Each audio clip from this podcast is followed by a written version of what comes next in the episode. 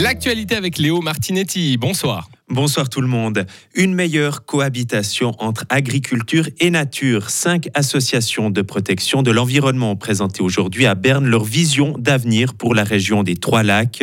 Cette zone qui entoure les lacs de Neuchâtel, Bienne et Morat est particulièrement affectée par la sécheresse et les inondations. Les agriculteurs réclament un meilleur système d'irrigation, mais les associations veulent améliorer l'utilisation des sols en donnant plus de place aux cours d'eau et en diversifiant les cultures. Des mesures qui pourrait montrer la voie au niveau national. Marcel Liner, responsable de la politique agricole chez ProNatura. La région des Trois-Lacs, c'est vraiment un laboratoire parce qu'on a plusieurs des problèmes où on a aussi dans les autres régions. Par exemple, entre le lac de Constance et Coire, il y a aussi des terres organiques on a la renaturalisation euh, de cours du Rhin, on a aussi la biodiversité qui manque dans la région. Alors on peut vraiment apprendre quelque chose si on travaille ensemble dans la région des Trois-Lacs pour des autres régions suisses. Alors ça, c'est pour nous très sûr. Les associations attendent des cinq cantons de la région des Trois-Lacs qu'ils renforcent leur collaboration. Elles demandent la création d'un groupe de travail intercantonal avec des représentants de l'agriculture et de la protection de l'environnement. La rentrée scolaire est souvent synonyme de changement. C'est notamment le cas pour les 9H qui réalisent le saut en secondaire. Ils ont débuté aujourd'hui leur première journée au cycle d'orientation. De nouveaux cours, des nouveaux camarades ou encore un nouvel établissement. Marius Cam s'est rendu ce matin dans la cour du CO de RIA juste avant l'appel des classes. 8 h du matin à RIA dans la cour du CO. Les élèves affluent de plus en plus devant le récent bâtiment inauguré en 2018. Les deux et troisièmes se retrouvent après les vacances d'été et souvent à coups de câlins et d'accolades. Les premières, par contre, sont un peu plus timides. Les groupes d'amis se forment presque instinctivement dans la cour. On ne veut pas lâcher les rares personnes que l'on connaît parmi cette grande foule d'inconnus. On remarque tout de suite ceux qui ont été ensemble à l'école dans leur village, mais le sourire est quand même majoritairement présent sur leur visage. On se demande même ce que les élèves attendent le plus C'est de me faire des nouveaux amis, découvrir ma nouvelle classe. La cantine, parce qu'on m'a dit que c'était hyper bon. C'est de me faire de nouveaux amis, puis d'apprendre de nouvelles choses. Je pense euh, l'ensemble instrumental. Tu joues de quel instrument? Trombone. Par contre, on n'échappe pas à la règle, les cours n'ont toujours pas l'air d'enchanter quelques élèves. Est-ce qu'il y a un truc que tu te réjouis pas trop au CO Ouais, les évals cantonales. Bah l'école, euh, bah déjà les, les, cours. Mais il y en a une qui se réjouit pour sûr. Estefania Kursgem effectue sa première rentrée en tant qu'adjointe des 9H. Elle est enseignante à RIA depuis l'ouverture du CO en 2018.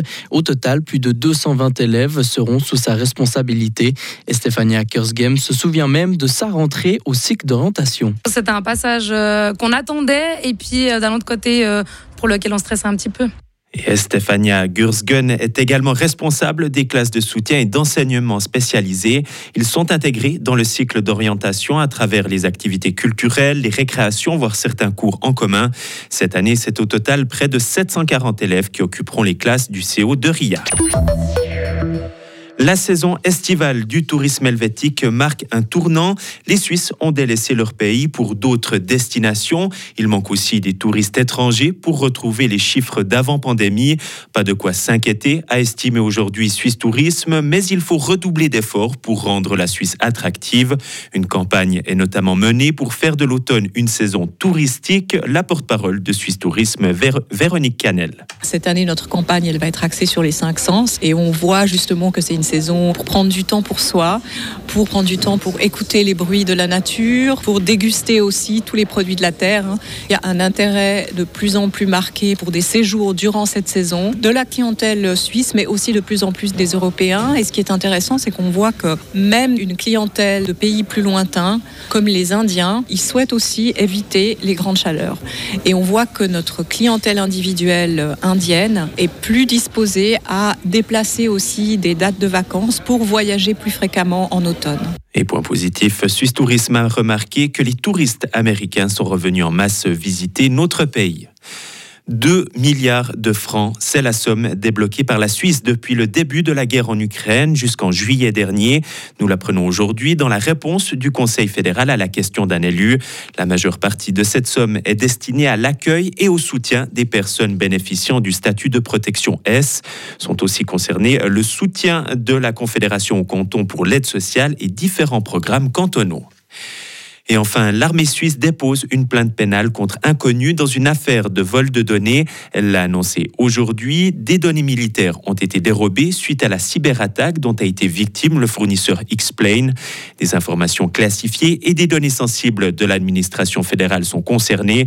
Le groupe de pirates informatiques Play, à l'origine de l'attaque, les aurait toutes publiées sur le Darknet en juin dernier.